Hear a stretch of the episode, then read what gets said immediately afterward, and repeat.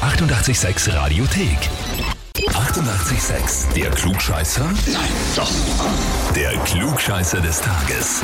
Und da haben wir halt den Alexander aus Ebreisdorf dran. Na, servus. Ja, hallo. Na, servus. Alexander, du weißt also schon, warum wir anrufen. Ja, die Freundin hat mich, glaube am Wochenende eingeweiht darauf. Ich war ganz fasziniert davon.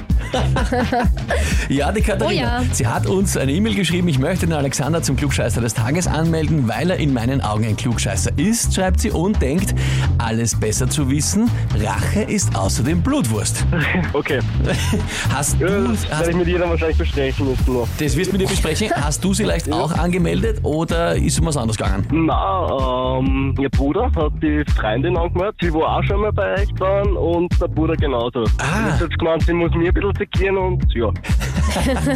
Alles klar. Okay, hat's die Katharina damals geschafft? Ja, sie hat's geschafft. Der Bruder genauso, die Freundin vom Bruder nicht. Okay, das heißt aber, die Latte liegt jetzt hoch für dich, ne? Ja,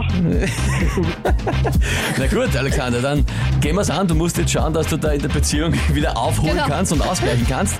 Gut, dann legen wir los. Und zwar, bei uns in Österreich starten die Eisheiligen ja mit dem 12. Mai mit Pankratius, dann Servatius, Bonifatius und dann die kalte Sophie. In Deutschland aber geht schon einen Tag früher los und zwar mit dem Mamertus, ein Heiliger aus dem 5. Jahrhundert aus Gallien, der erste Eisheilige eben in Deutschland. Die Frage ist, und es ist immer sehr spannend bei diesen Heiligen, die sind ja immer von den unterschiedlichsten Dingen in Kombination Schutzpatron. Wo man sich oft denkt, wie genau ist hier das ausgegangen, Mhm. Wie geht dass das, das? zusammenpasst. Und das ist auch die Frage, wovon ist der heilige Mamertus Schutzpatron? Antwort A, von den Hirten, den Feuerwehrmännern und Brusterkrankungen. Antwort B, von Köchen, Totengräbern und Blasenerkrankungen. Oder Antwort C, von den Schlossern, den Hebammen und Darmerkrankungen. puh, Das ist ein Mixer. ja.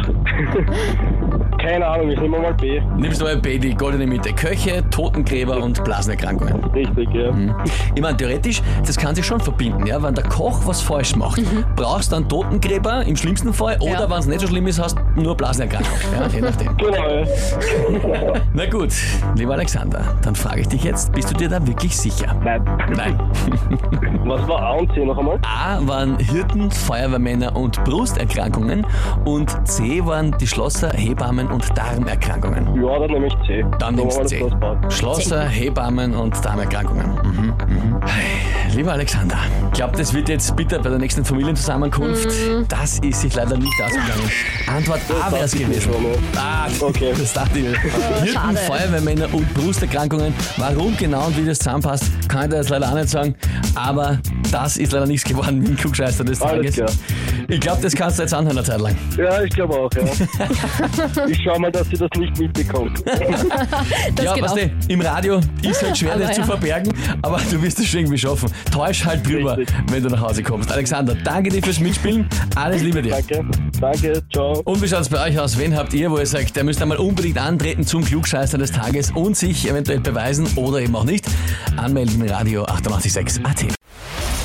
Die 88,6 Radiothek. Jederzeit abrufbar auf radio886.at. 88,6. Eighty-eight, sex.